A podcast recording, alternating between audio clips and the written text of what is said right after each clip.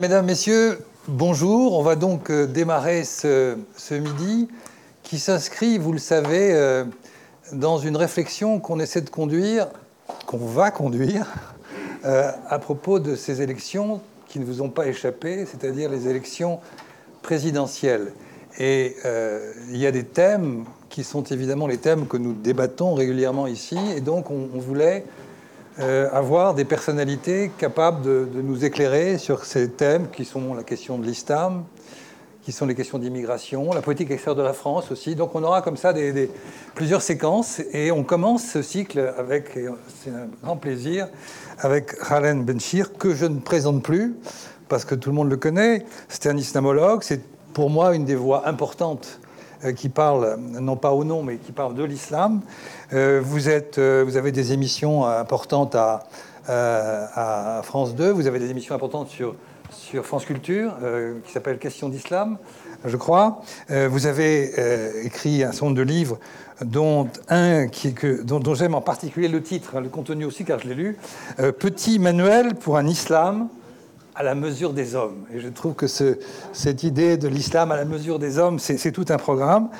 Euh, et puis vous participez à un très grand nombre de, colloques, rencontres, débats, et souvent euh, sous l'étiquette Islam est quelque chose. Islam et laïcité, Islam et aujourd'hui c'est Islam et République, ça pourrait être Islam et, et puis les patins à roulettes. Enfin c'est vraiment Islam et plein de choses quoi. Et c'est très intéressant ce et dont vous allez peut-être nous parler euh, tout à l'heure. Et puis depuis 2018, c'est ça? Vous êtes président de la Fondation de l'Islam de France. C'est une fondation qui a été créée en 2016 et dont euh, Jean-Pierre Chevènement a été le premier président. Donc vous avez succédé à Jean-Pierre Chevènement. Jusque-là, je ne me suis pas trompé. Alors, euh, vous êtes déjà venu à l'IREMO plusieurs fois. La première fois, j'ai regardé, c'est en mars 2013. En mars 2013, et vous étiez avec notre ami Jean-Christophe Ploquin, puis vous êtes revenu il n'y a pas longtemps, 2018, c'est avec Dominique Vidal. Donc aujourd'hui, on va parler de Islam et République et ce que je voudrais, c'est que euh, on, séquence ce thème, parce que l'islam et République, c'est très vaste. Donc je voudrais vous proposer de le faire en, trois temps, mais une fois encore en vous laissant toute liberté pour euh, dire ce que vous souhaitez dire, bien entendu.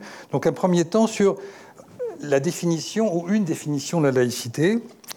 Deuxièmement, les, les enjeux de politique intérieure, mais pas au sens politicien du terme, au sens du rapport à la cité, bien entendu. Et puis enfin, troisièmement, euh, poser le problème de, disons, de l'autorité, qui parle ou qui peut parler ou ne pas parler euh, au nom de l'islam de France. Voilà les, trois temps que je vous propose, mais une fois encore, tout est dans tout et réciproquement, donc euh, on peut y aller. Alors sur le premier point, sur la laïcité, vous avez une définition de la laïcité que je trouve admirable mais que je vais me permettre quand même de critiquer un tout petit peu. Cette définition, je, vous, lis. La loi qui garantit le libre exercice de la foi aussi longtemps que la foi ne prétend pas dicter la loi ou sa loi. J'hésite sur le terme de la ou sa loi. C'est une définition remarquable dans sa dialectique du rapport à la loi et à la foi. Mais euh, ce que je voudrais, c'est qu'on parte d'un autre point qui n'apparaît pas dans la définition et qui ne peut pas apparaître, c'est la question de l'interprétation de la loi. Car en fait, un des grands problèmes, c'est ça, c'est la définition. Et je voudrais prendre une affaire que tout le monde connaît et que tout le monde a oubliée. En quelques mots, hein, je ne vais vraiment pas prendre beaucoup de temps. C'est l'affaire euh, qui est apparue en 2010, c'est l'affaire Babylou. Vous vous souvenez de cette histoire? Je suppose que tout le monde a en tête. Euh, alors, en quelques mots, mais c'est pas sur le fond, mais c'est sur la forme, vous allez voir.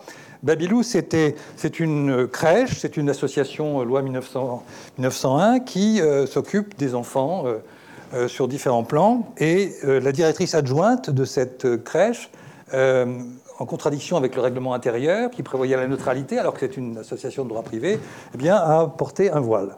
Et donc, elle a été licenciée. C'était ça le point de départ.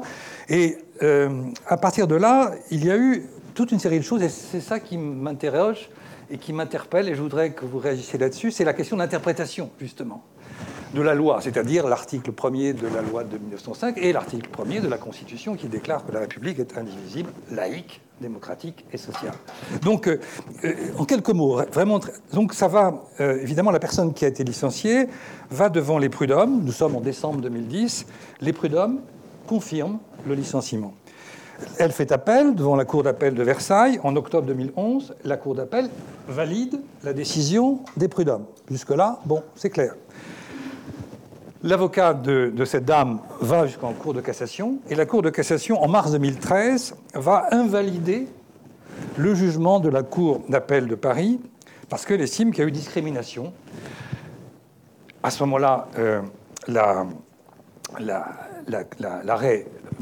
décision revient devant une autre cour d'appel, c'est la cour d'appel de Paris. Et la cour d'appel de Paris va se rebeller. Le terme se rebeller, c'est un terme des magistrats. Ils ont besoin de frissons quelquefois, les magistrats, donc c'est ce qu'on appelle un arrêt de rébellion. Donc ils vont à l'encontre de la décision de la Cour de cassation qui avait donc cassé, vous suivez, l'arrêt de la Cour d'appel de, euh, Versailles. Et donc ça revient à nouveau, nous sommes en juin 2014 devant la Cour de cassation, cette fois-ci non pas la Chambre sociale qui s'occupe du droit du travail, mais toutes les chambres réunies en assemblée plénière. Et la Chambre, et l'assemblée plénière va casser euh, cette idée euh, que, enfin, va remettre en question l'avis de la, de la Chambre sociale. Autrement dit, la Cour de cassation, en sa, quand elle est en Chambre sociale, est sur un avis euh, qui, qui était, qui avait pas, c'était une discrimination inacceptable, et quand on vient d'assemblée plénière, l'interprétation est différente. Voilà. Donc nous sommes là dans des contradictions de jurisprudence, y compris au plus haut niveau de notre système judiciaire. J'ajouterai enfin, mais je m'arrête là, euh, la HALD, la haute autorité, enfin, qui a vécu, hein, qui n'était pas vraiment une autorité, qui était contre la discrimination, euh, va estimer que cette affaire est aussi discriminatoire. Donc elle va condamner ça. Et entre-temps, il y a une nouvelle directrice qui arrive et qui change la vie de cette HALD, de cette haute autorité. Enfin, et je m'arrête là, le défenseur des droits de l'homme, quelque temps plus tard, c'est en 2000. 13, Dominique Baudis, va estimer qu'il y a des problèmes d'interprétation. C'est une remarque assez justifiée.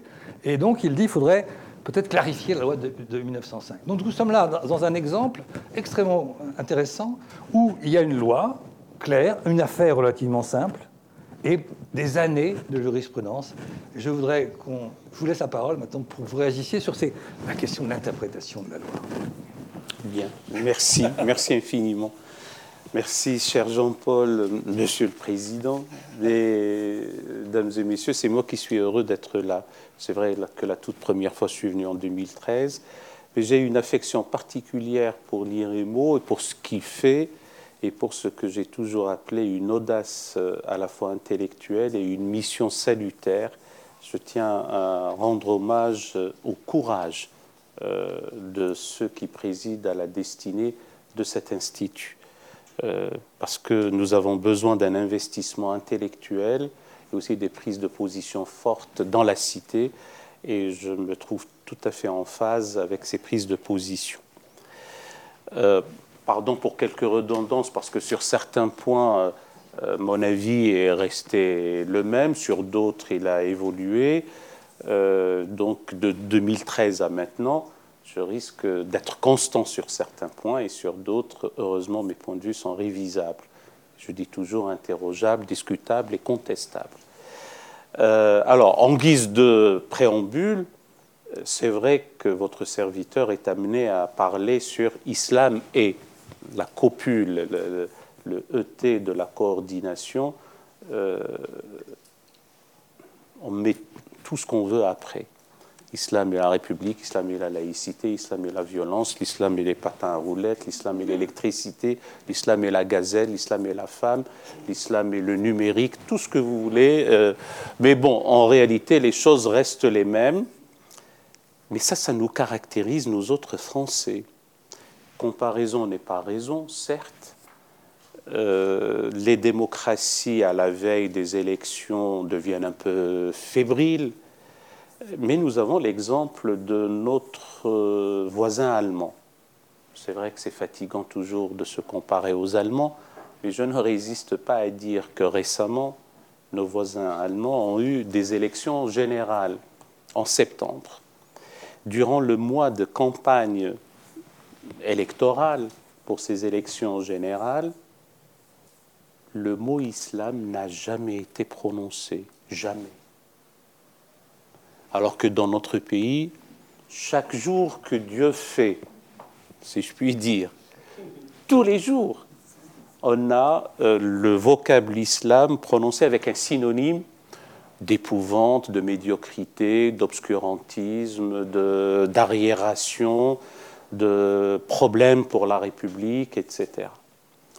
il doit y avoir sûrement quelque chose, et nous passerons en revue ces réalités, mais le reste relève d'une, euh, d'un côté d'une fantasmagorie, de l'autre d'un rapport avec cette tradition religieuse et avec cette civilisation, parce qu'il y a une facétie chez les éditeurs ou chez les typographes euh, dès la fin du XIXe siècle d'écrire l'islam avec I majuscule et de l'écrire avec I minuscule. Quand on a la majuscule, ça renvoie à la civilisation, et quand on a la minuscule, ça renvoie à la religion. Mutatis mutandis, c'est comme si on avait chrétienté et christianisme. Donc euh, voilà. Eh bien, cette question, la question islamique euh, en France, est épineuse, obsédante, hystérisante, euh, inflammable, problématique.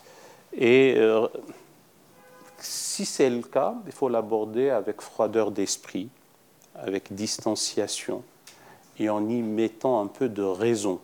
Et quand on, fait, quand on dit qu'il faut mettre de la raison, on dit Ah, mais c'est de la naïveté obtuse.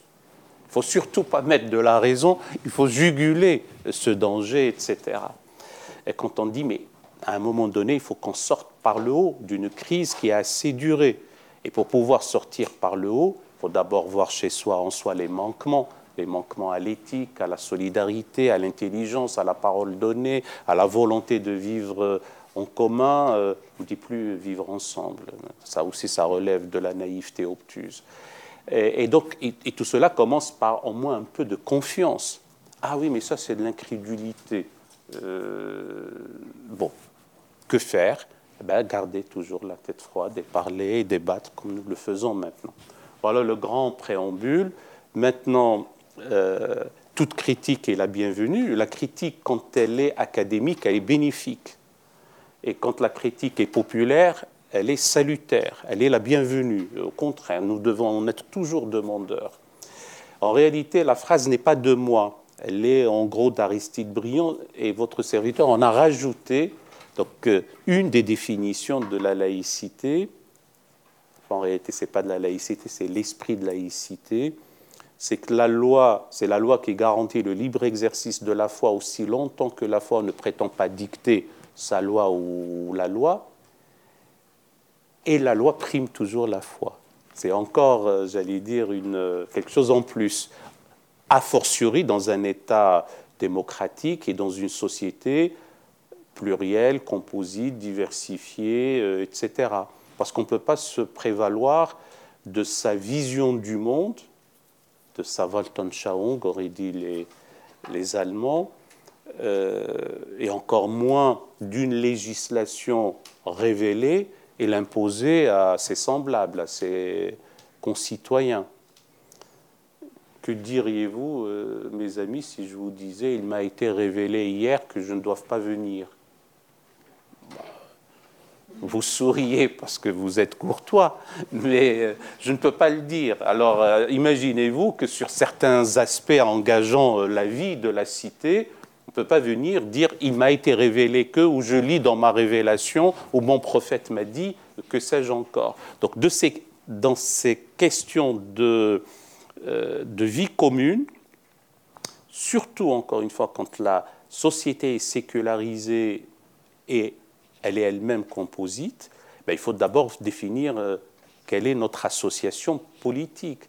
La citoyenneté, à laquelle nous nous sommes tous attachés est une association politique d'hommes et de femmes engagés librement au sein de cette association, autofondatrice de sa propre légitimité, sans se référer à un quelconque principe transcendant qui la consacre. C'est peut-être même là le problème du fait que notre société n'a pas une cohésion sacralisée. Et je ne demande pas que ce soit le cas. Je dis simplement que c'est peut-être un des problèmes, parce que quel est le fondement de la loi? On est dans la philosophie du droit, et quel est, j'ai fait tout ce détour pour revenir à l'interprétation, et qui euh, est habilité à interpréter la loi. Si on est dans le droit dit positif, le droit positif, la loi, la fabrique de la loi est une émanation rationnelle des hommes qui s'applique aux hommes pour le bien-être des hommes Quand je dis les hommes, bien sûr, ce sont les hommes et les femmes. Et si on n'est pas heureux de cette loi, eh bien, on la change. Et on la change comment? Par les représentants, en faisant appel à la sagacité ou à la sagesse du législateur. Et comment fait-on pour changer la loi? C'est qu'on change celui qui la fabrique, par le jeu démocratique. En gros, ça se passe comme ça.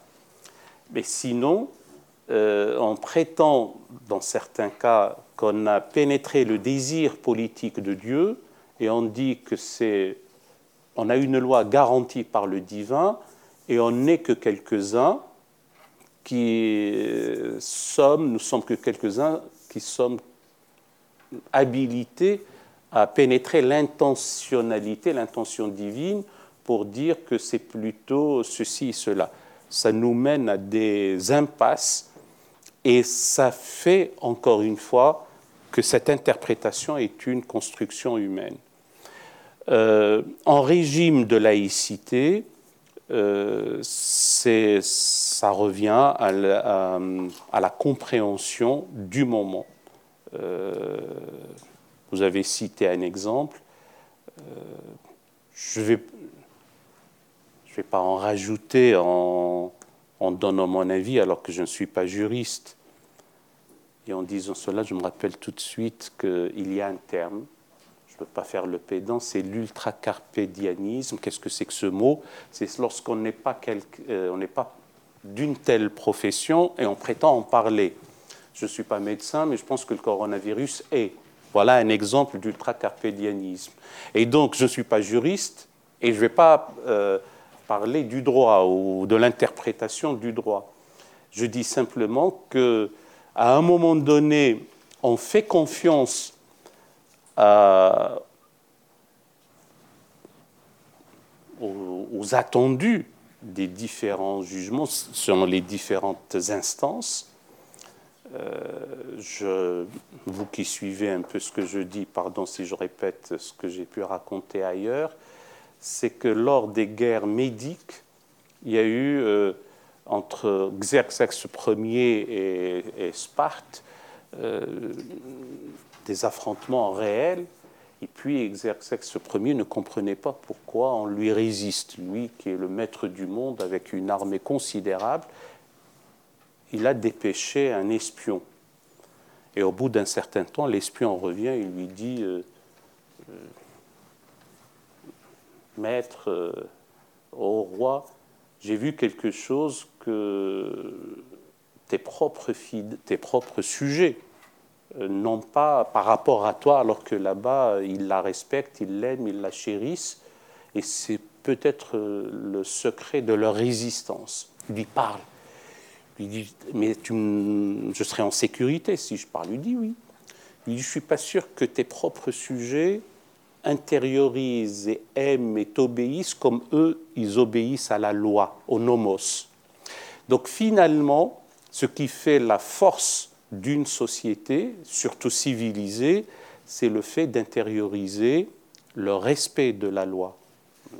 Bon, on dit toujours que la sagesse commence par la peur du gendarme, mais en réalité, la civilisation, c'est un début de discipline qui fait qu'on accepte la loi, on peut la critiquer, on peut en être malheureux, on peut dire que ce n'est pas bien, euh, mais on, l'applique, surtout quand c'est une, une, émanation de la majorité. Sinon, je ne vois pas autre chose. Et a fortiori, pour l'exemple que vous avez cité, ce sont les différentes instances qui ont euh, délibéré, euh, parler, puis on donné, on donné les différents attendus. Voilà. Je voudrais revenir sur le, même, premier temps, euh, sur l'interprétation. Vous dites, vous n'êtes pas juriste, mais euh, un juriste, c'est quelqu'un comme vous et moi, qui est un citoyen, qui est pétri d'idées, de, de passion. Et c'est, si j'ai pris l'exemple de Babylou, c'est parce que c'est quand même assez rare que un élément de la Cour de cassation, donc la Chambre sociale, soit ensuite, quelques mois plus tard, désavoué par l'ensemble, c'est-à-dire les six chambres qui constituent l'Assemblée plénière de la Cour de casse. Donc ça veut dire que c'est tous des juristes, mais qui sont euh, pas d'accord sur une affaire qui est quand même relativement simple, en tout cas emblématique. Quoi. Donc on est là dans, la question de l'interprétation. Et, du coup, euh, quand j'ai évoqué Dominique Baudis, qui était euh, à l'époque défenseur des droits, euh, il avait évoqué un problème qu'on voit ressurgir régulièrement, c'est est-ce qu'il faut changer la loi de, 1905 C'est ça la question. En fait, il y a deux questions. Un, les, juristes sont comme les autres, c'est-à-dire ils sont pétris de, non pas de rationalité euh, tout le temps, mais aussi une certaine subjectivité, une certaine idéologie, c'est le moins qu'on puisse dire. Première chose. Et puis deuxième chose, là, dans cette affaire-là, ça revient à se poser la question que certains, dans le débat politique aujourd'hui, reposent. Est-ce qu'il ne faudrait pas, alors certains disent clarifier, mais clarifier, c'est un terme très ambigu, parce qu'ils ont évidemment des idées derrière la tête. Euh, et donc, euh, le terme de la loi, qui est très simple euh, dans, son, article premier, euh, en fait, est sujet à beaucoup d'interprétations. Et aujourd'hui, les idéologies l'emportent. Donc c'est ça ma question. Est-ce qu'à votre avis, euh, qu'est-ce qu'on peut faire contre ces, déficits d'interprétation, étant entendu que ce déficit d'interprétation sont dans le champ juridique? Alors, a fortiori, dans le champ politique, étant entendu que je ne fais pas une grosse différence entre les deux, mais quand même, il y en a une. Donc ma question, c'est ça. Est-ce que vous pensez qu'il faut changer ou clarifier, prenons le terme de vos clarifier la loi de 1905, ou au contraire, faut-il euh, la conserver telle qu'elle est Parce que c'est quand même un point central de notre République? Ma réaction est, en trois points et très bref. La première, euh, tout comme euh, l'État, les juristes, parce que pour l'État, on nous dit qu'il y a deux approches. Soit l'État est un monstre froid, et on ne dîne pas avec l'État, comme dit Georges Burdeau, euh, ben, c'est comme ça, il euh, n'y a rien à dire. Et d'autres, et en même temps, la thèse concurrente, c'est que ben non, mais l'État est composé d'hommes et de femmes avec un affect, avec des émotions, avec une subjectivité, etc. Pareil, il me semble aussi que chez les juristes, il n'y a pas une froideur, même si on dit qu'on rend la justice avec froideur et parfois ne correspond même pas au bon sens, il y a le droit, il faut dire le droit, point. Mais d'un autre côté, l'interprétation de ce droit, ce sont des hommes et des femmes qui, avec leur affect, leur euh, psychologie, leur subjectivité du moment, euh, il y a toute une psyché derrière et il y a des, euh, des interprétations différentes. Et, auquel cas il faut clarifier. Mais qui dit clarifier dit comprendre pour pouvoir clarifier. Alors le deuxième point, euh, s'il faut effectivement clarifier euh, la loi de 1905, je ne peux donner qu'un avis. Donc je ne vais pas en rajouter à aux différents avis euh, un autre en prétendant qu'il est l'avis indépassable. J'aime beaucoup cette double métaphore que j'emprunte au monde médical. Il y a le chirurgien et le médecin légiste. Le chirurgien opère in vivo, il a à cœur de sauver son patient et le médecin légiste autopsie le plus souvent, pas uniquement, des dépouilles mortelles, des cadavres froids. Euh, quand il s'agit d'un temps passé, etc., on peut donner un avis sur l'histoire, comme ça, et encore, même pour l'histoire, il y a différentes interprétations.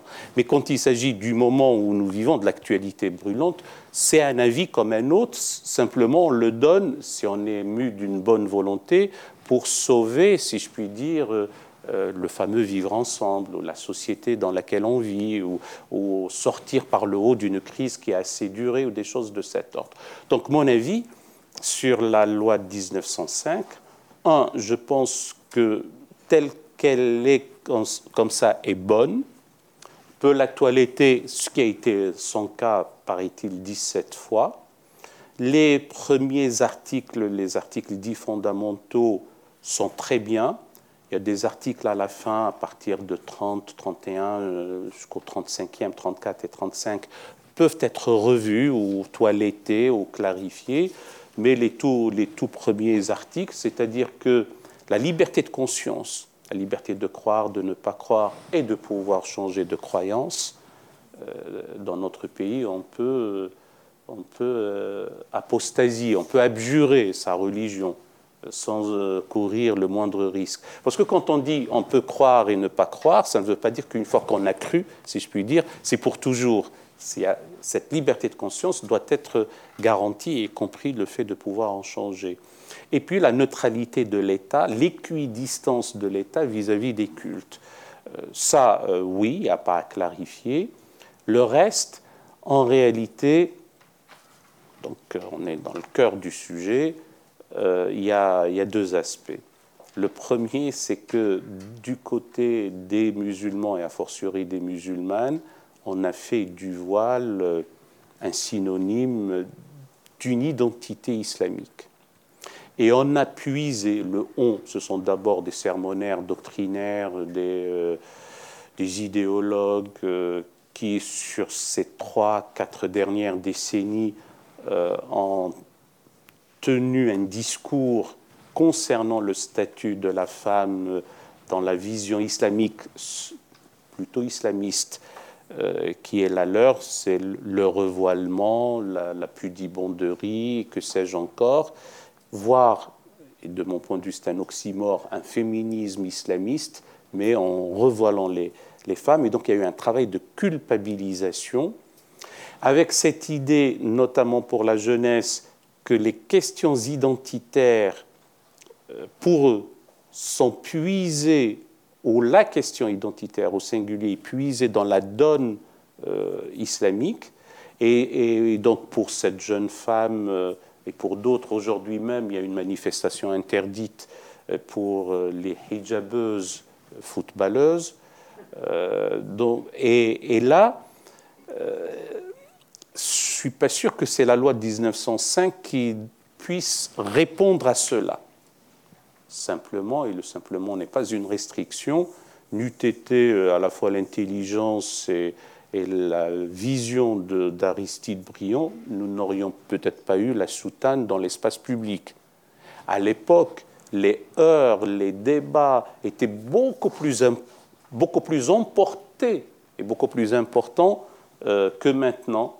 Euh, à Sainte-Clotilde, il y a eu des, heures et des effusions de sang.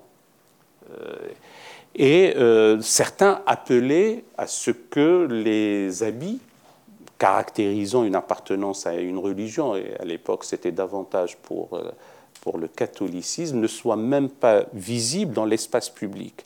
On a pensé qu'on avait réglé cette affaire avec l'œuvre de la sécularisation, des mouvements de sécularisation qui ont travaillé la société française, et voilà que ça ressurgit avec euh, d'abord les jeunes femmes, mais aussi avec des garçons et, des accoutrements improbables, des discours euh, inacceptable, etc. Et ça a crispé la, euh, la société, donc ça rejaillit sur les juges eux-mêmes qui sont imprégnés de, l'ambiance générale, quand bien même ils voudraient garder la distance requise, etc.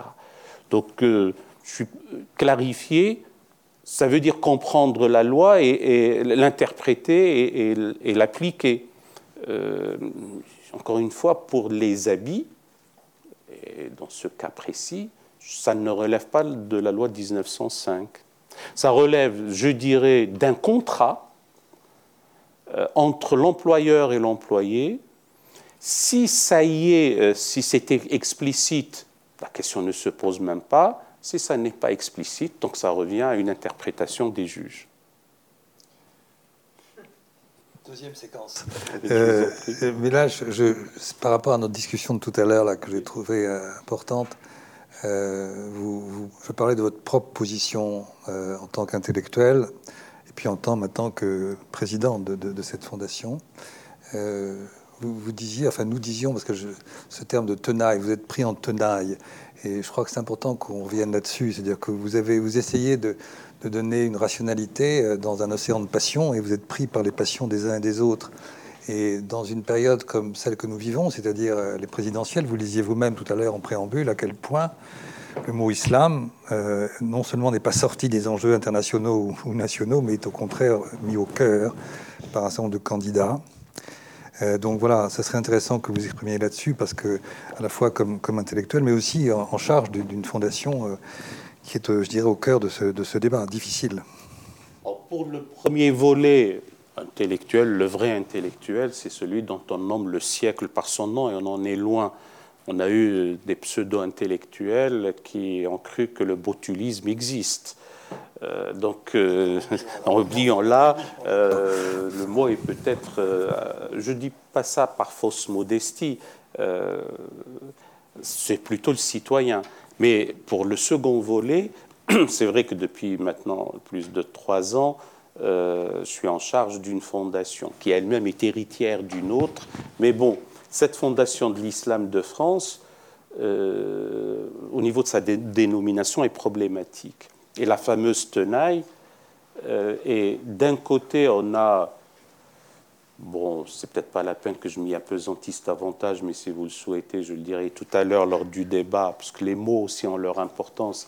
Les salafistes, djihadistes, euh, les islamistes, ou que sais-je encore, ou les fondamentalistes, qui pensent que je suis là pour saper les fondements de la religion vraie, de la religion de, Dieu sur ordre du politique, et je suis inféodé au pouvoir et, et donc je le fais. Et en même temps, simultanément, euh, je ne suis qu'un crypto-islamiste euh, et je suis cette fois-ci en train de saper la nation française. Si je devais pleurnicher sur mon sort, je dirais je suis fatigué et c'est trop pour un seul homme. Mais d'un autre côté, je dis qu'il y a les barreurs de petit temps et les barreurs de grand temps. L'homme est le fils de l'adversité. Et si on pense qu'il y a lieu de témoigner, parce que finalement c'est une affaire de témoignage et, aussi d'une vision dans le temps long, euh, il ne faut pas rester euh, euh, silencieux et complice par l'inaction et le silence de ce qu'on dénonce par ailleurs. Voilà, rien d'autre pour ça. Euh, maintenant, la tenaille. En réalité, il y a une tenaille identitaire dans notre pays et il y a ce qui, dans, un autre sens, s'appelle euh, l'identité en chien de faïence. La fameuse tenaille identitaire, qui, dont les deux mâchoires euh, se rapprochent, c'est que d'un côté, on a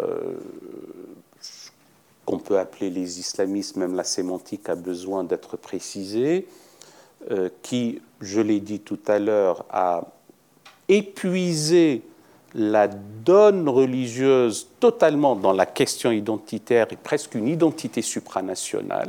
Et en plus, la compréhension de cette donne religieuse est euh, uniquement une observance de la norme jusqu'à la névrose, une obsession névrotique de la norme canonique, on l'applique comme ça et tu vas euh, au paradis, tu ne l'appliques pas et tu vas périr par le feu de l'enfer. Et de l'autre côté, le simple vocable islam est déjà une atteinte euh, à, l'identité euh, il y a eu un, président de la République qui a cru bon de lui consacrer un ministère, donc l'identité nationale. Et, les, deux mâchoires vont blesser et meurtrir. Alors, que dit-on? Un, c'est mon assertion de ce jour, l'islam et l'immigration ne sont pas tautologiques, comme disent les mathématiciens. L'une n'épuise pas l'autre et l'une n'est pas égale à l'autre euh, les, deux équivalences sont fausses. Elles s'entrecoupent, ça se rejoint, il y a des pans en commun, il y a parmi les immigrants, y compris illégaux, euh, des musulmans, il y a parmi les euh, citoyens de fraîche date, donc d'ascendance immigrée des musulmans, mais le fait de traiter la question islamique uniquement en termes d'immigration est une myopie intellectuelle totalement fausse. Euh, la relation entre la France et l'islam euh, remonte au temps où la France ne fut pas France, comme on dit euh, certains, mais c'est une relation certes complexe, ambivalente, faite d'aversion et de fascination, de répulsion et d'admiration, de conflits et d'alliances, et, la réalité est beaucoup plus complexe. Et plus récemment, quand je dis récemment, c'est le Second Empire, et on oublie que du temps du Second Empire, il y avait une réelle islamophilie ou une arabophilie, euh, totalement oblitérée, effacée des mémoires. Euh, les choses se sont compliquées euh, par la suite. On passe de sujet de l'Empire à sujet de la République. Et là aussi, je n'ai pas envie de m'y apesantir, mais on a oublié les trois tribus, le tribut du sang, le tribut de la sueur et le tribut des larmes, des citoyens euh, musulmans qui, pour certains d'eux, sont de cinquième génération. Et quand on est de cinquième génération, on est de souche. Parce que je ne vois pas quand commence la souche. Et ceux qui osent parler de souche euh, sont eux de fraîche date dans le corps national, y compris même de première génération. Donc c'est, euh, euh, et ce sont des choses qu'il faudrait dire et, clamer. dernière petite chose pour ce volet, nous répondons, et notamment au sein de la Fondation de l'Islam de France, par ce que je dirais le culturel pour décrisper les questions identitaires. Parce que, en gros, finalement, de quoi s'agit-il, y compris pour un polémiste devenu candidat? On est dans une euh, dialectique entre une composante de la nation minoritaire, en réalité, dans une démocratie, il n'y a de minorité de majorité qu'au Parlement, et la minorité s'appelle opposition, puisqu'on ne peut pas se référer à d'autres formes de, j'allais dire, il n'y a pas d'autre critérium discriminant dans une société sécularisée, un État laïque et dans une démocratie, si ce n'est que l'option euh, politique. Mais alors certains pensent qu'il doit y avoir aussi des minorités de type ethnique, religieuse, etc. Mais là, ce n'est pas la compréhension qu'on a d'un État laïque. Mais je dis ça en passant. On a une minorité, une composante minoritaire de la nation en face d'une autre composante qui, par euh, construction, est majoritaire. La composante minoritaire, et surtout parce qu'on n'a pas soldé les questions de décolonisation, et notamment en ce qui concerne la fameuse guerre d'Algérie, euh, qui continue à croire, à penser, à tort ou à raison, ou un sentiment surfait ou pas, qu'on est mal aimé, euh, pas, euh, pas, accepté, discriminé, brocardé, vilipendé, rejeté, que sais-je encore. Et ce sentiment grandissant dans le temps, n'ayant pas été pris en charge, fait en sorte que, au lieu d'avoir un sentiment d'appartenance à la nation et avec un patriotisme et un amour de la patrie et du pays, il y a euh, une réelle suspicion, à minima. Et de l'autre côté, eh ben, vous vous rendez compte, finalement, on a le, le, verre est dans le fruit, on a des individus, des générations même, et surtout des jeunes pousses, qui ne nous aiment pas, qui euh, nous tuent d'ailleurs euh, avec une force euh, violente, avec un terrorisme abject, etc. Et on ne peut résoudre cette affaire qu'en ayant un recours à la violence, il faut en découdre et on attend la conflagration généralisée parce que devant la barbarie barbue à bas bruit, il n'y a pas mieux que euh, de, de, hâter en quelque sorte cette conflagration, puisque ceux qui nous disent que nous sommes au bord de la guerre civile, en réalité, nous y sommes. Euh, devant un tel discours qui finalement est celui de la fermeture, il n'y a pas d'espace, il n'y a pas d'issue, et il y a lieu, encore une fois, de garder la tête froide et continuer à déconstruire euh, petit à petit, point par point, les, euh, les logorées qui sont débités à longueur de journée. Je dis que j'allais m'arrêter là, mais je me rappelle là qu'il y a deux choses. Un, on a eu droit à un triomphe idéologique et culturel de l'extrême droite qui fait que tout ce, qui était inimaginable euh, au niveau de la parole libérée d'il y a quelques années, ben, ça se dit clairement. Vous pensez que quelqu'un qui dit qu'il faut un Guantanamo euh, en France, euh, il y a quelques années, ça puisse passer comme ça? Ben, Il est même considéré comme faisant partie euh, de la campagne de la candidate euh, euh, républicaine, c'est-à-dire une droite républicaine, une droite de gouvernement. Alors sans parler des, des autres extrêmes de l'autre côté. Donc ce triomphe idéologique est là, en plus une sémantique imposée. Et alors il faut courir après la sémantique. L'exemple de tout ce qui est en islamo, islamo-racaille, islamo-délinquance, islamo-fascisme, islamo-nazisme, islamo-gauchisme, islamo-totalitarisme, etc. Si au moins il y avait islamismo quelque chose, et ça a été repris même par des ministres de la République, alors, alors allez-y leur faire comprendre que ceci n'arrange pas, au niveau de la sémantique, la résolution des problèmes qu'ils dénoncent. Et donc, le triomphe idéologique, plus une sémantique euh, imposée, continue à créer ce malaise et, euh, et nous ramons pour, en tout cas, remonter le courant de ces, de ces choses, de ces méfaits auxquels nous assistons. le deuxième volet. Tout à fait. Alors le troisième volet, il va dans, c'est pour simplifier les choses. tout ce que vous êtes décrire est maîtrisable, donc il faut en rajouter un peu. Et, rajouter un peu, c'est venir à la question de qui parle au nom de l'islam de France. Euh, qui a autorité dans un système où il n'y a pas de clergé, mais quand il y a un clergé chiite, ça pose d'autres problèmes. Euh, donc, euh, comment peut-on parler avec autorité dans un monde qui, par définition, structurellement est sans autorité?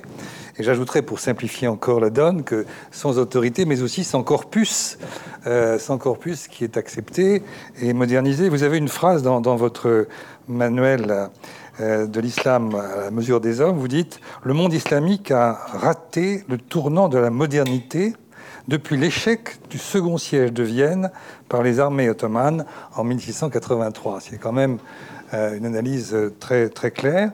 Donc on est dans cette contradiction. Qui parle au nom de l'islam Alors, pour revenir à partir de cette question très globale, très large, euh, il y a tout de même un retour très bref à l'actualité. samedi dernier, 5 février, euh, on, a, mis sur place le FORIF, euh, le, Forum euh, de l'Islam de France, qui est un système non pas institutionnel, après ce que j'ai compris, mais plutôt de régulation. Donc voilà, on est d'un côté, il y a cette question globale et énorme, et puis de l'autre, il y a cette actualité. je vous laisse faire avec.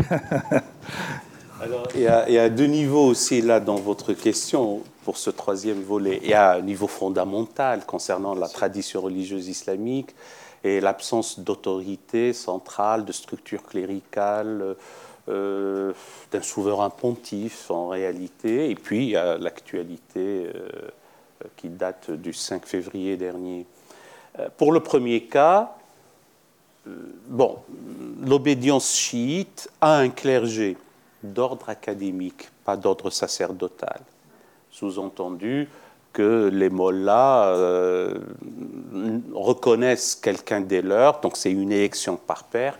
Enfin, mutatis mutandis, c'est quand on est à l'université, donc on a des grades, ça passe de l'assistant, maître assistant, chargé de cours, professeur, professeur euh, reconnu, puis professeur émérite, si je puis dire.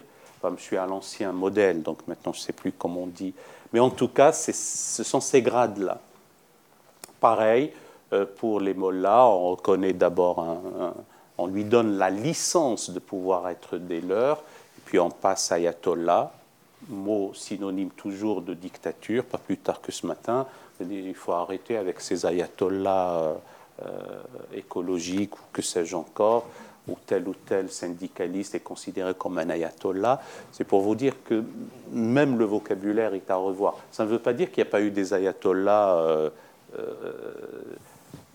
obnubilé ou, avec une vision fanatique des choses. Mais le terme ne veut rien dire d'autre, d'ailleurs étymologiquement, qu'un signe de Dieu sur terre, en quelque sorte.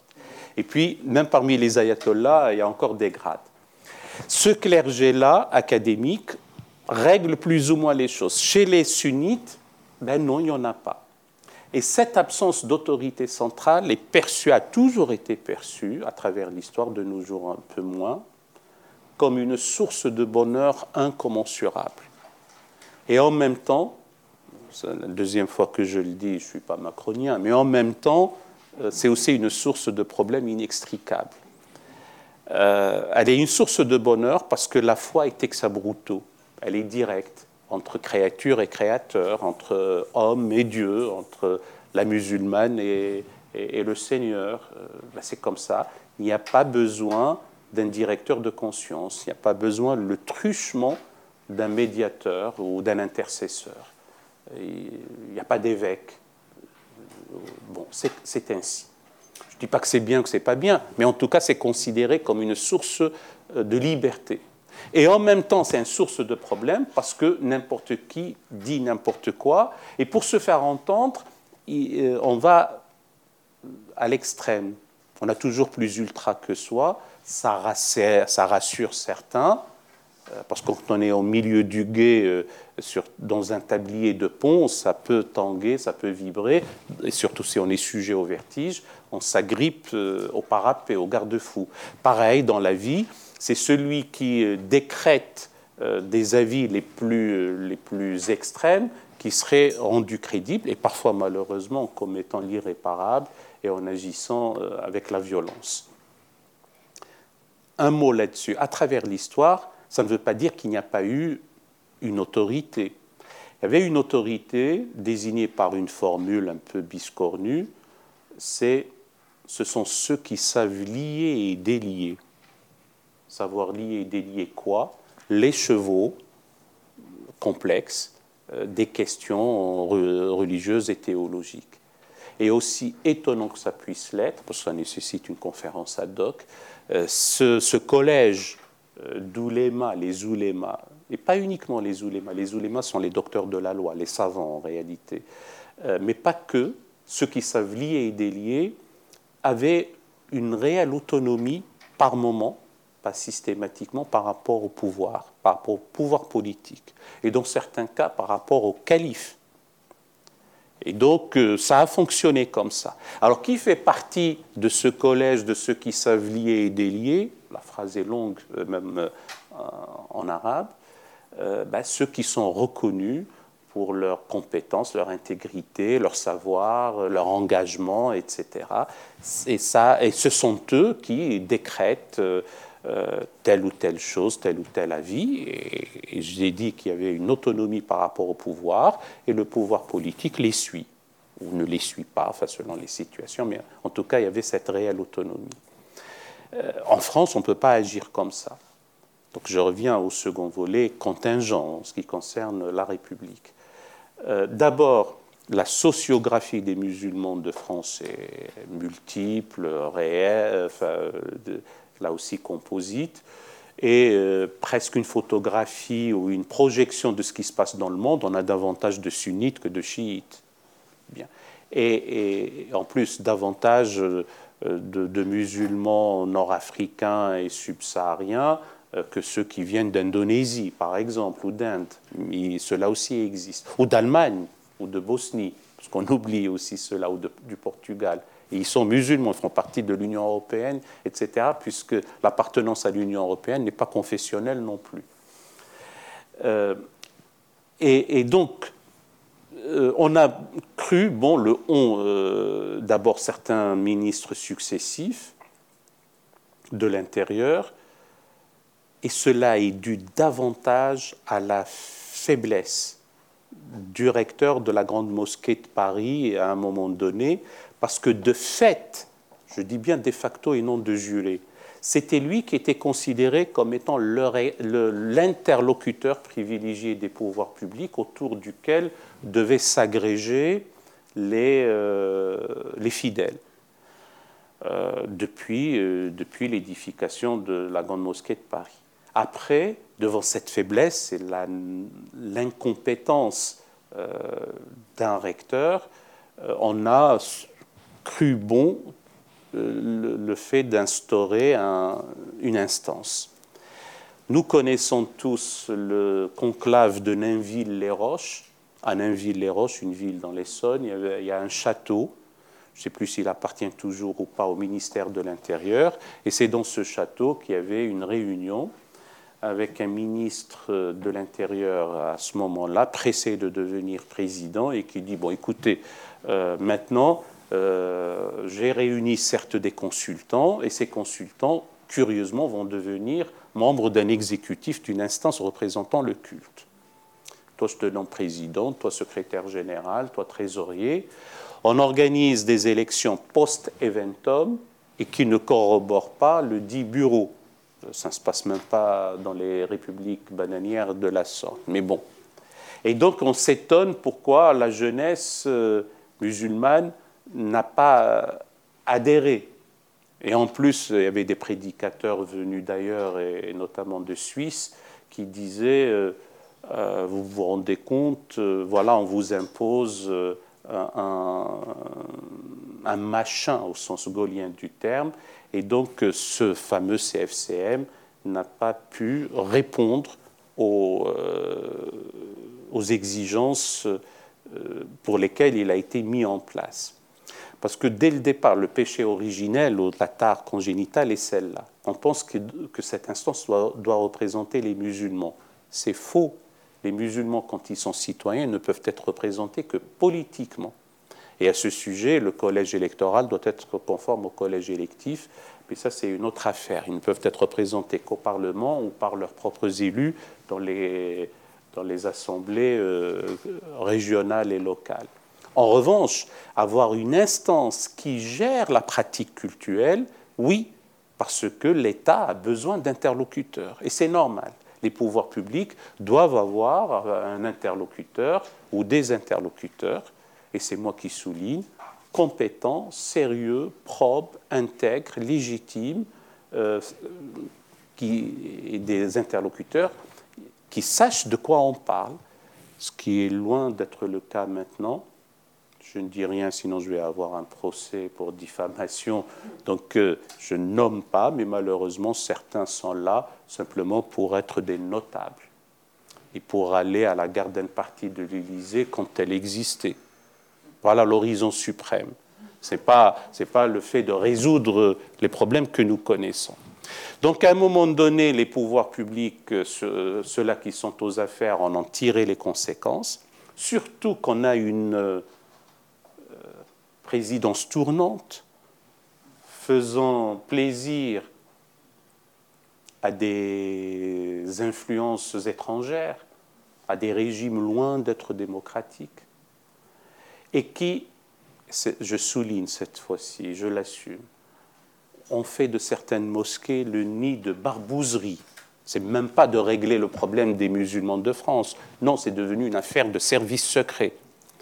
Et euh, alors deux ans, c'est pour le Maroc, deux ans pour l'Algérie, deux ans pour la Turquie. Ça ne peut pas marcher. C'est une atteinte grave, d'abord à la souveraineté de la nation, et aussi euh, ça ne règle pas les problèmes des citoyens musulmans dans notre pays. Alors, les pouvoirs publics en ont tiré les conséquences. Ils disent nous ne reconnaîtrons plus ce CFCM comme un interlocuteur. Et je pense que c'est la bonne phrase, parce que certains ont pensé que c'est le pouvoir politique qui a procédé à la dissolution du CFCM. Non, ils ne peuvent pas. Ils ne peuvent pas parce que c'est une association obéissant à la loi 1901. Ce sont ses membres qui doivent l'autodissoudre ou pas. Euh, s'il y a lieu s'il y a une raison pour laquelle il faut le faire, il faut un conseil des ministres et puis voir avec le conseil d'État, c'est-à-dire toute la procédure de dissolution. Pour l'instant, l'État est fondé de ne pas reconnaître une instance comme étant une instance interlocutrice. Et c'est pour ça qu'il y a ce forif dans le PIF, le PIF étant le paysage islamique euh, de France, comme on a le PAF avec le paysage audiovisuel français, eh bien, dans ce PIF, on s'était dit et on a un faux RIF. Alors, là aussi, il y a un paradoxe. Il y a eu une violation grave de la loi de 1905, mais en même temps, là aussi, il faut bien sortir de, la situation dans laquelle on se trouve. Le, le paradoxe est le suivant. Les membres de ce FORIF ont été choisis par les préfets au niveau départemental parce qu'on a repéré tel jeune homme qui agit bien et tel imam qui plutôt tient un sermon républicain, que sais-je encore. Et donc les différents préfets, suite à, des actifs, les, assises territoriales de l'islam de France, on a repéré donc ces, personnes et donc on les a réunis euh, ce samedi dernier dans un grand forum qui est une instance dite de dialogue. Euh, j'ai cru comprendre. Et le paradoxe, c'est que certes, l'État n'a pas s'immiscé, n'a pas se mêlé de cette affaire, mais en même temps, il a besoin d'interlocuteurs. Et comme, euh, selon le vieil adage, si tu ne t'organises pas, on t'organise, eh bien, euh, l'État a joué dans cette affaire un peu le catalyseur. En, chimie, la catalyse, c'est celle qui favorise la réaction chimique. Donc, euh, l'État a favorisé cette, euh, cette, rencontre, qui serait un forum, donc euh, un lieu de débat et de dialogue qui se réunit en, plénière et en, instance nationale une fois par an.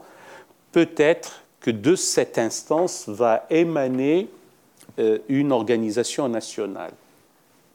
Je ne sais pas encore là-dessus. J'en ai, tiré une double satisfaction. La première, c'est qu'on va mettre fin à ce qu'on appelle l'islam consulaire. Euh, c'est une appellation qui renvoie à ces allégeances à des États tiers, aussi merveilleuse euh, que soit la relation avec ces États. Mais il n'y a aucune raison qu'on considère que les musulmans de France doivent obéir à des, à des États étrangers, ils n'ont qu'à obéir à la loi commune et à la loi française et surtout à la loi fondamentale, avant tout. Et ça, c'est la première satisfaction.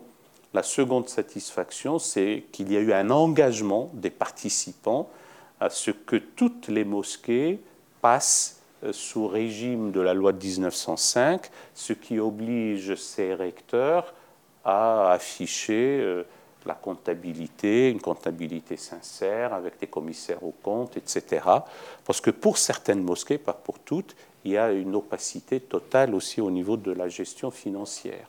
On ne sait même pas où va la quête, la collecte de l'argent, que ce soit celle de l'aumône ou surtout celle qu'on a après la prière du vendredi.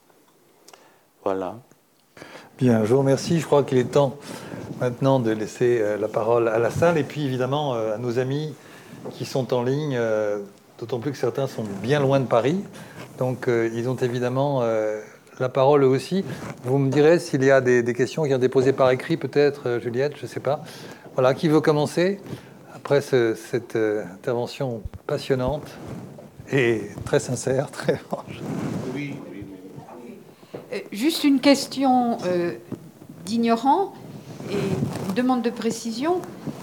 Quelle est la fonction de l'islam de France, auquel vous parlez, de la fondation de l'islam de France Est-ce qu'on peut la comparer d'une quelconque manière au Forif C'est sûrement très ignorant ce que je dis, mais ça, en fait, j'ai besoin d'éclaircissement. Chère madame, et pardonnez-moi de vous répondre tout de suite comme ça, l'ignorant qui se sait ignorant n'est plus ignorant. Donc euh, c'est très bien. Oh, c'est moins grave. Et il y a une nuance entre l'ignorance et la méconnaissance. Euh, quand on est victime de la méconnaissance, on pense qu'on connaît, par définition on connaît ce qui est faux, et du haut de la chair de celui qui connaît, on propage un savoir qui aussi par définition est faux. Euh, alors que l'ignorance, c'est bien. Donc, euh, ben non, on ne peut pas comparer la FIF, la Fondation de l'Islam de France, qui est succédée à la FOAF, la Fondation des œuvres de l'islam de France dans le cadre du PIF, ce n'est pas le FORIF. Euh, c'est une, la Fondation de l'islam de France est une fondation laïque reconnue d'utilité publique. Pour l'anecdote, je ne l'ai jamais dit ça publiquement, mais je le dis publiquement. Quand on veut louer une salle pour un événement quelconque, c'était avant le coronavirus, et quand on appelait, on dit nous sommes Fondation d'Islam de France, parfois on raccrochait au nez. Ah, ça ne nous intéresse pas, oh là là, l'islam, etc. Mais on leur dit, quand on peut encore parler, vous savez, nous sommes une fondation laïque. Ah bon, fondation laïque, islam est laïque. Bon, voilà. bon, mais aussi étonnant donc que, ce soit le cas, c'est une.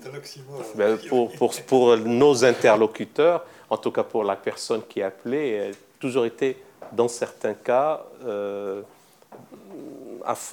confrontés à cette difficulté. Bien, euh, c'est une FRUP, une fondation reconnue d'utilité publique. Et ça, c'est la loi, ça ne concerne pas que l'islam. Une FRUP, une fondation reconnue d'utilité publique, a l'État qui siège dans son conseil d'administration. Donc nous avons l'État qui siège au conseil d'administration de cette fondation. Elle est laïque, reconnue d'utilité publique et par définition non communautaire. Donc ce qu'elle fait ne concerne pas que les musulmans.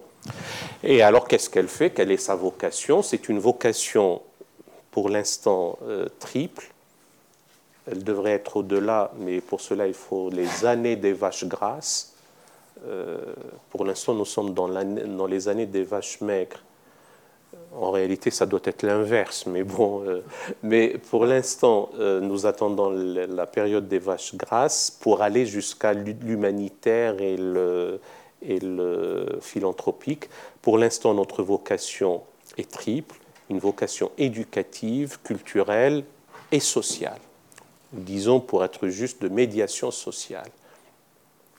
Et pour la partie éducative, on a toute une gamme qui va décrescendo de l'islamologie savante, et nous avons besoin de tenir dans notre pays un discours savant, rationnel, scientifique, académique sur le fait islamique. Je suis fatigué d'entendre euh, des, des de type certificat de virginité, que sais-je, accolés à l'islam, euh, alors qu'il y a une profondeur historique, une civilisation impériale, euh, un humanisme d'expression arabe totalement oblitéré, effacé des mémoires, occulté, insoupçonné même, et nous œuvrons pour que cela puisse être réactualisé et conjugué avec euh, l'héritage des Lumières. Voilà, et ça va jusqu'à aller dans les prisons et les milieux euh, carcéraux pour euh, expliquer à des jeunes gens qui n'ont que 300 mots pour s'exprimer et qui sont potentiellement violents parce qu'ils n'arrivent même pas à s'exprimer, que ce qu'on leur avait vendu comme idée les mène à une impasse. Entre les deux, nous aidons et nous participons à la formation des ministres du culte, euh, imams, prédicateurs, aumôniers ou prédicatrices, euh, acteurs ou actrices euh, du fait religieux ou au cadre associatif, parce qu'il faut bien qu'à côté de la formation proprement cultuelle, il faut bien qu'il y ait une formation culturelle et c'est la bipédie des, imams de France. Voilà, et puis il y a des tas de choses que nous faisons. Nous sommes partenaires, par exemple, pour l'exposition Art de l'islam, art au pluriel, un passé pour un présent, euh, avec le ministère de la Culture, euh, la réunion des musées nationaux Grand Palais et surtout le 8e département du Louvre consacré à l'islam, aux arts de l'islam, et qui, et j'arrête ici la réponse, euh, parce que c'est une exposition diffractée dans l'espace, ou démultipliée dans l'espace, mais unie dans le temps. C'est du 20 novembre au 27 mars. C'est dans 18 villes, dans les territoires, comme on dit maintenant. Et, euh, tout ce qui est exposé, c'est une meilleure réponse à ceux qui ont dit Ah oui, mais cette exposition est une euh, concession faite au multiculturalisme et à une civilisation étrangère. Tout ce qui est exposé, toutes les belles œuvres, toutes les pièces, tous les objets font partie du patrimoine national. Et pour certains objets, depuis des siècles, le baptistère de Saint-Louis en fait partie. Par exemple, je le cite parce que c'est emblématique, mais on a d'autres. Ce sont des familles privées, des abbayes, des églises, et aussi, bien sûr, le fond des musées régionaux. Voilà, nous, croyons aussi à l'émotion esthétique et à ce que Yannick Lin s'appelle, qui est la conservatrice en chef et surtout la commissaire de cette exposition, que ce sont autant d'objets ambassadeurs éducatifs qui répondent à la fois à la jeunesse musulmane, mais aussi à la jeunesse tout court, euh, que l'élément islamique n'est pas allogène, euh, adventiste, étranger, intrus euh, à la nation. Voilà ce que nous faisons. Autre question? Bonjour, merci beaucoup. tu, tu, vas y poser des questions en, ligne aussi, il faudrait que... J'aurais, j'aurais une question sur euh, la participation, l'inclusion de la jeunesse dans ce que vous faites. J'ai le sentiment, je parle en tant que jeune, hein, qu'il y a parfois une sorte de conflit culturel entre une génération qui a l'habitude de parler, qui est relativement impatiente, et de l'autre côté, d'autres personnes plus âgées qui estiment qu'elles ont l'expérience et qu'elles se taisaient à notre âge. Ça, pour moi, arrive en politique et dans d'autres religions. Hein. Et je me demande si parfois l'abstention, le fait que des paroisses se vident ou quoi, n'en sont pas une conséquence. J'ai l'argument, quand je fais face euh, à des clergés catholiques, qu'en chrétienté, on a un Jésus qui accueille les petits-enfants et qu'en judaïsme, la, notion de l'éducation est très importante. Je vous demande au niveau de l'islam, avec un petit et avec un grand i, comment se passe tout ce rapport à la jeunesse, cette implication de la jeunesse dans, dans les choix politiques? De mon expérience, quand je vivais au Moyen-Orient et au Maroc, je voyais pas mal de jeunes un peu désespérés de ne pas se faire entendre, et je me demande si ça n'a pas été une cause des printemps arabes. Et donc je fais appel à votre expérience et votre connaissance euh, historique. Hein. Euh, quels sont les arguments, en gros, que peut avoir cette jeunesse pour dire mais on, a le droit au chapitre, on en a besoin? Merci d'avance. Je vous en prie, à mon ami. Euh, la question est si vaste, si j'ai bien compris, elle concerne d'abord le, monde dit islamique ou le monde musulman, et il paraît qu'on a commencé à parler du monde musulman qu'après Ferdinand de Lesseps. Avant, on ne parlait pas comme ça. Et, et puis, ça nous concerne ici en France. Euh, au Moyen-Orient et surtout au Maghreb, il, y a un effet de ciseau. Jamais la société n'a été aussi sécularisée. En même temps, il y a un discours de type islamiste euh, qui est peut-être en reflux au niveau politique au Maroc et en Tunisie, pas tout à fait en Algérie, qui est un cas un peu spécial. Mais au niveau social et au niveau de la prédication dans les mosquées est omniprésent et parfois avec beaucoup de, de fadaises et d'arduties. Euh, pourra y revenir euh, tout à l'heure. En ce qui nous concerne ici en France, euh, je ne sais même pas si je l'ai dit la dernière fois en venant en 2018, parce que je ne voudrais pas, si on revoit les archives, redire exactement la même chose, mais la situation est telle que si je devais faire le pédant, je dirais qu'il y a une condensation multidimensionnelle et qui nous ont amené à, euh, à cet abîme entre les parents d'un côté ou les générations d'avant, c'est-à-dire les grands-parents et les parents, et puis cette jeunesse-là. D'abord des considérations sociales, sans aller dans l'excuse sociale. Et nous avions un ancien Premier ministre qui a dit il ne faut surtout pas comprendre parce que comprendre c'est déjà excuser. J'ai jamais entendu quelque chose d'aussi inepte de ma vie parce que si on ne comprend pas, on reste tétanisé à attendre la prochaine attaque. on a oublié son nom. Bon, donc, bien. Euh, bon, il y a ça à la, question sociale. Et même la question sociale est complexe. On a euh, ceux qui sauvent le marché des hurlings à Deauville et on ne parle pas d'eux. On leur baise même la main et on est heureux qu'ils soient là. Ils sont minoritaires, ils ne nous intéressent pas. Et il y a ceux qui sont ghettoisés, marginalisés, défavorisés, précarisés, ostracisés, euh, etc. et qui sont euh, zonardisés et banlieusardisés et, qui eux-mêmes vivent euh, un apartheid social. Il s'agit toujours du même bonhomme euh, qui l'avait dit. Bien. Il y a aussi une strate euh, politique. Quand je vois les milliards investis dans la politique de la ville, avec le résultat que nous connaissons, il y a de prendre en charge ça. Il y a une strate géostratégique dans les rapports internationaux, puisqu'on dit qu'il ne faut pas importer les, conflits mais on est dans une ère de mondialisation, ce qui se passe au Proche-Orient, ce qui se passe, aussi ici.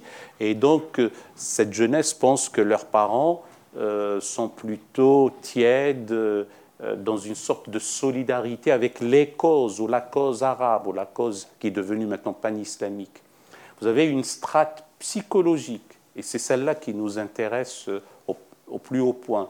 Des carences affectives, des failles identitaires, l'absence de l'autorité du père, notamment, donc euh, l'absence de repères, l'échec scolaire, tout ça fait en sorte que la figure du père ou de l'autorité euh, ben, n'est plus là pour rasséréner, guider, etc. Donc on ne croit plus euh, ce que dit le père ou la mère ou les parents ou les grands-parents, parce que cela subissent. Et puis vous avez pour certains une approche millénariste, apocalyptique, nihiliste. Quand on est un jeune homme de 20 ans, avide d'action et on n'a rien, plutôt frustré par la société de consommation, ben on a envie d'agir et, donc on est réceptif au discours qui, euh, embrigade en quelque sorte. Et si vous ajoutez à cela deux autres strates ou deux autres grilles de lecture, une théologique et une médiatico-culturelle, euh, ben, ça vous donne euh, ce détachement euh, de ce que nous appelons la jeunesse par rapport à leurs parents. En plus, les parents ont vécu, les parents et, leurs grands-parents ont vécu un, islam apaisé.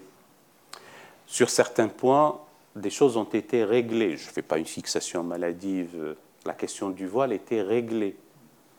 De, de Jakarta à Dakar, euh, de Casablanca à Peshawar, euh, les jeunes filles allaient à l'université ou au lycée non voilées. Et voilà que subitement, à Creil ou à Paris ou ailleurs, on se retrouve avec des jeunes femmes et des jeunes filles qui pensent que si on voit une touffe de leurs cheveux, euh, le garçon fantasme, et elles, elles vont périr par le feu de l'enfer. Et c'est ce travail, j'allais dire, de, de, culpabilisation qui a été énorme. Et dernier point de réponse, et je reviens à l'aspect cette fois-ci sociopolitique ou social et politique, sans aucune excuse sociale, je le souligne et je le répète, c'est que nous avons connu une marche, la fameuse marche, qu'il ne faut surtout pas appeler la marche des beurs, parce que l'appellation beurre en soi est problématique. Il faut que le mot arabe recouvre sa densité et sa profondeur euh, à la fois civilisationnelle et réelle, euh, et son poids. Mais bon, cette marche s'appelait la marche pour l'égalité. Du 15 octobre au 3 décembre 1983, les mots d'ordre n'étaient que des mots, d'ordre laïques. Et comme les marcheurs, les marcheurs de la République en marche, mais les marcheurs de l'époque ont été blackboulés, si je puis dire, eh bien on a eu droit, ce n'est absolument pas une, ce n'est qu'une explication, ce n'est pas une excuse, encore une fois, on a eu droit à trois autres générations, la génération de Khaled Kelkal, la génération de Zacharias Moussaoui et la génération des Kouachi, Koulibaly, Mera, etc., qui avaient cru, bien sûr à tort, et c'est criminel, que en s'insurgeant euh, on redore un blason terni que les parents n'ont pas, euh, n'ont pas pu, n'ont pas osé, n'ont pas voulu faire, et que eux ils le font. Surtout qu'on leur avait fait miroiter que leur vie ici-bas étant ratée, celle de l'au-delà, annoncée comme meilleure et durable, sera mieux gagnée ainsi. Alors pour ceux qui sont plutôt, euh, qui n'ont pas encore versé dans la violence terroriste, pensent à cause de, des imams youtubeurs ou le cher Google 2.0 les imams instagrammeurs, comme on dit maintenant, et qui sévissent euh, sur les réseaux sociaux. Et c'est aussi une de nos difficultés, c'est un enjeu cette fois-ci de gagner la bataille euh, numérique, eh bien, euh, ils, ils leur tiennent un discours totalement obsolète, éculé, caduque. Et là, je n'ai pas répondu tout à l'heure à la question de Jean-Paul sur euh, ben, qu'est-ce qu'il faut faire. Euh, ben, il y a lieu, cette fois-ci d'un point de vue à la fois intellectuel et théologique, euh, c'est une refondation de la pensée théologique islamique.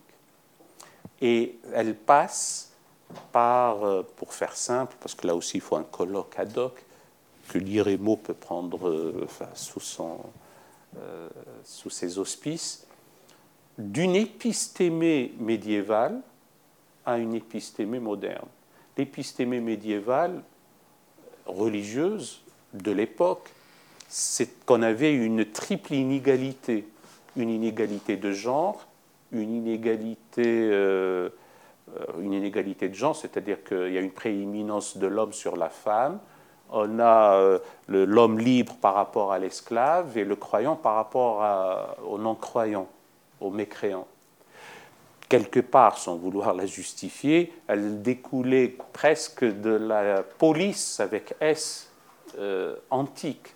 Vous avez dans la, euh, dans la cité l'homme libre euh, à l'exclusion des femmes, des métèques et des esclaves. Maintenant, on ne peut plus rester dans cette vision-là. Euh, il est temps de revenir à d'abord une égalité foncière, ontologique et juridique des êtres humains par-delà le genre, par-delà l'appartenance confessionnelle, l'option métaphysique, revenir à la liberté, liberté fondamentale, liberté de conscience, la désacralisation de la violence, l'autonomisation du champ du savoir et de la connaissance par rapport à celui de la révélation et de la croyance. Vous voyez bien, les, chantiers sont titanesques, il faut les mener pour que cette jeunesse-là ne soit pas la proie facile à ces idéologues et qui, euh, qui avec la, pétulance euh, et, parfois la véhémence des jeunes gens, euh, croient qu'elle est, qu'elle est dans le vrai, avec beaucoup de fanatisme, et surtout agit d'une manière totalement inacceptable. en attendant ce colloque, qu'on ne manquera pas d'organiser, peut-être y a encore d'autres questions. En vous entendant, je, pensais à, à Maman Harkoun. Ah Maman avait, avait, ce discours sur la refondation. Bon, euh, est-ce qu'il y a d'autres questions? On a encore un petit peu de temps pour prendre une ou deux questions. de Théo sur le chat.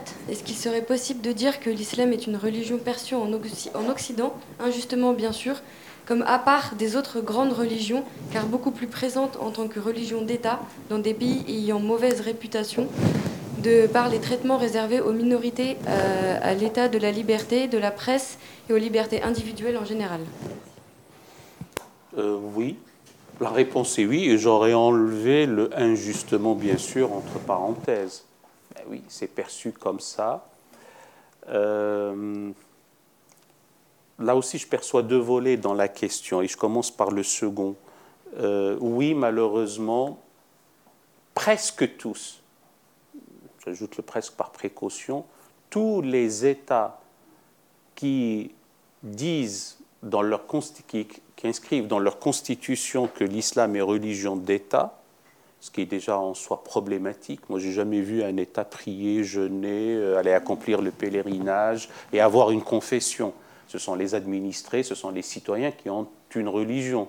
Et donc ça, c'est déjà archaïque en soi, quel que soit d'ailleurs l'État et la confession en question. Il y a aussi des États qui ont le, catholicisme comme religion d'État. Bon, là aussi, je n'ai pas vu un État aller euh, avoir l'Eucharistie.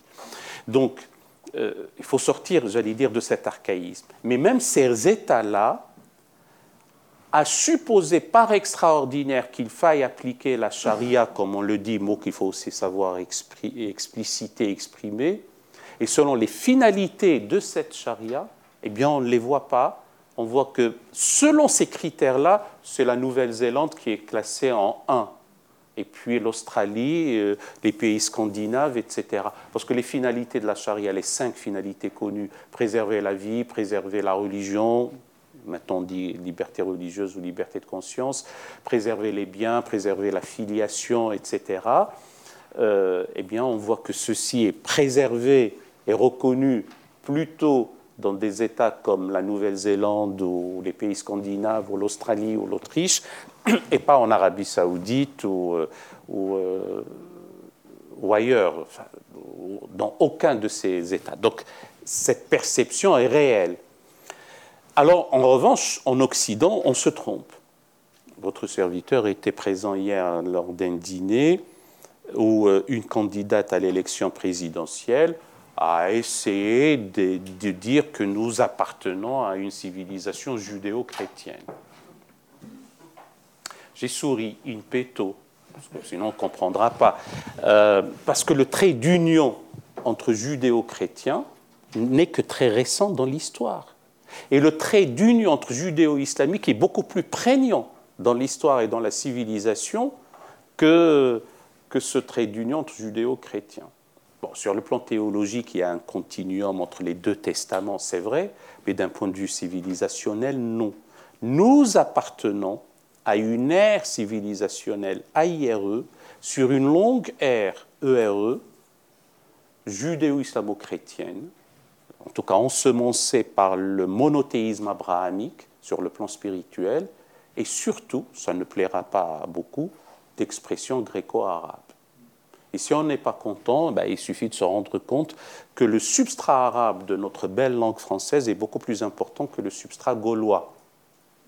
Et qu'à un moment donné de l'histoire, l'islam grand I ou petit mais en tout cas grand I, était un Occident absolu, puisqu'on n'était pas convaincu de la rotondité de la Terre et on n'avait pas encore découvert le nouveau monde. Donc ce sont des choses qu'il faudrait connaître.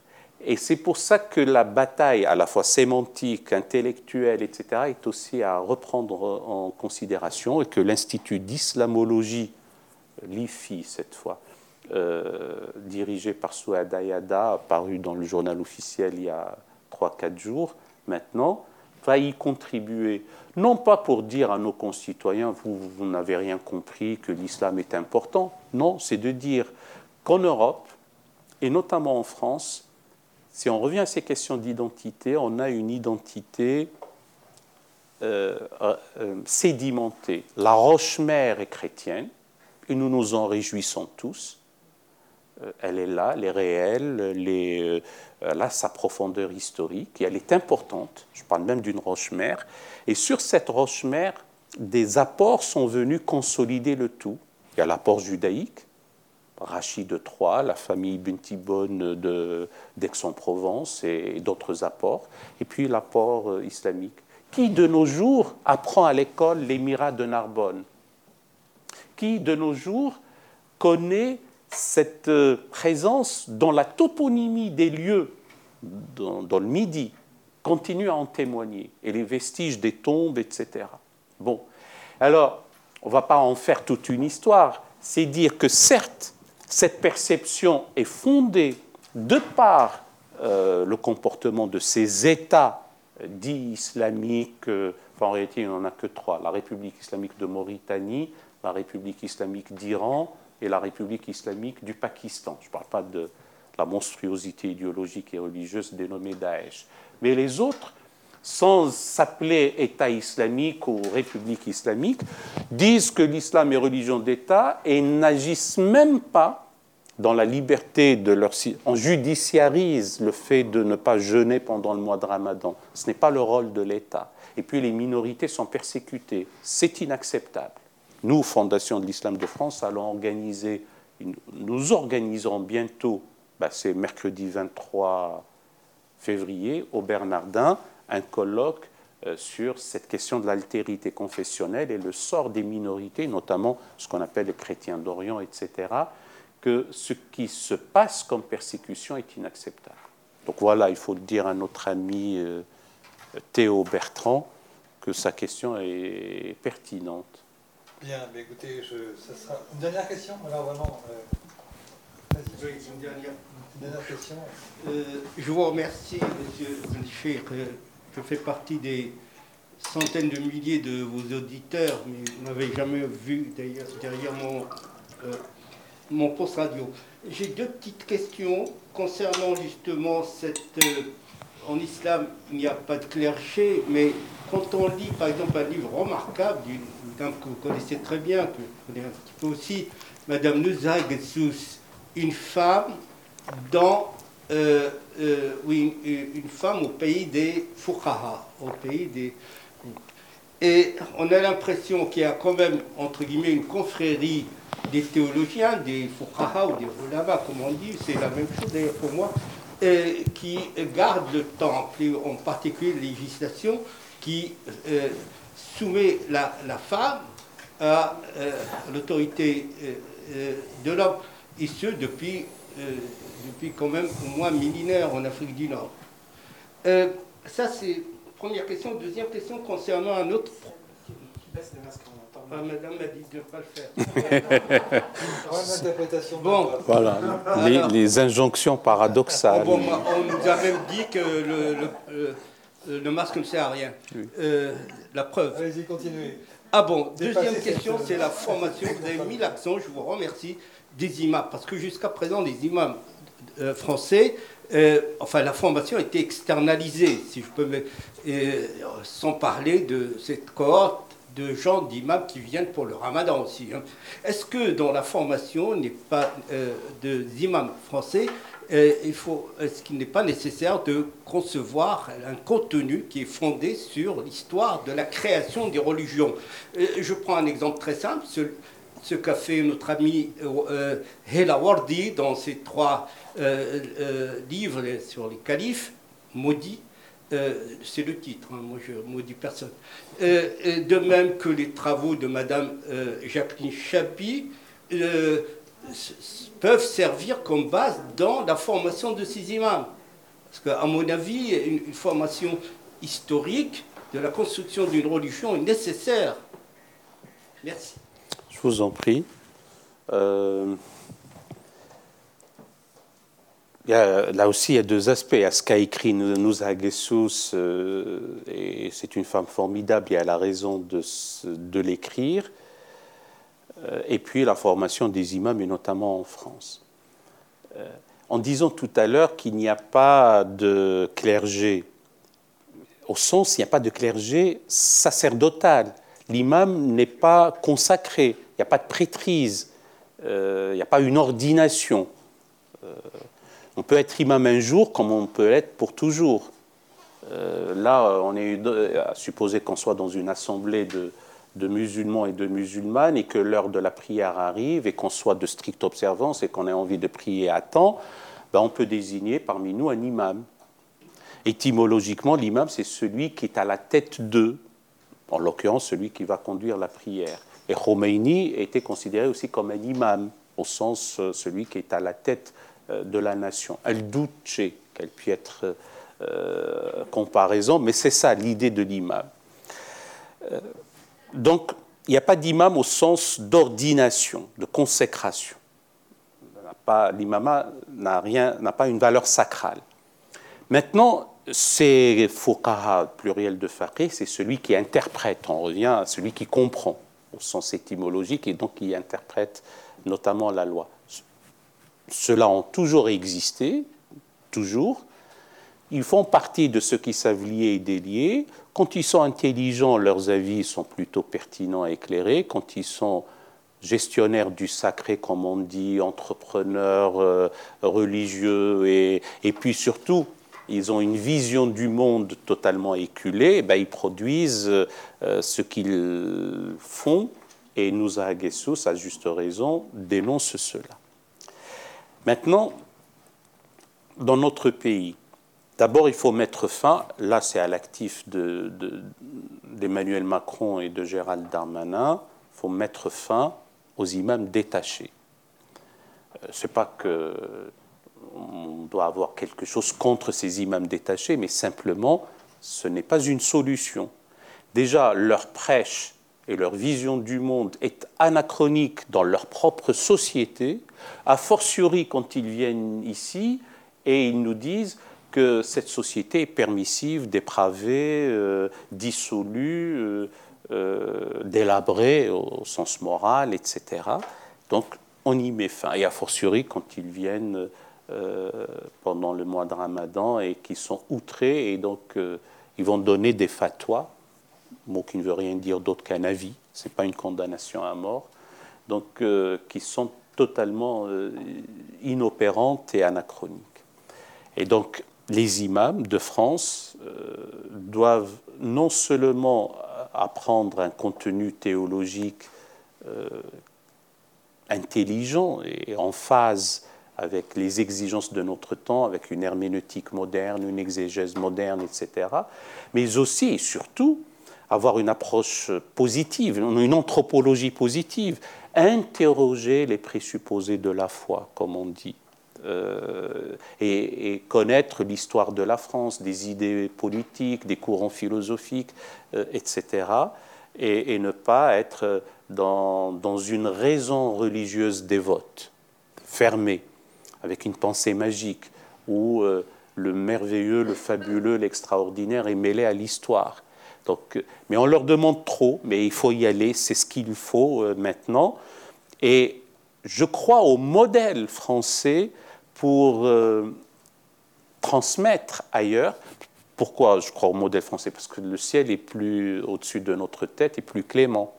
Nous parlons comme nous parlons euh, librement ici. Euh, on ne peut pas le dire au Caire maintenant, où on le dit avec des ennuis.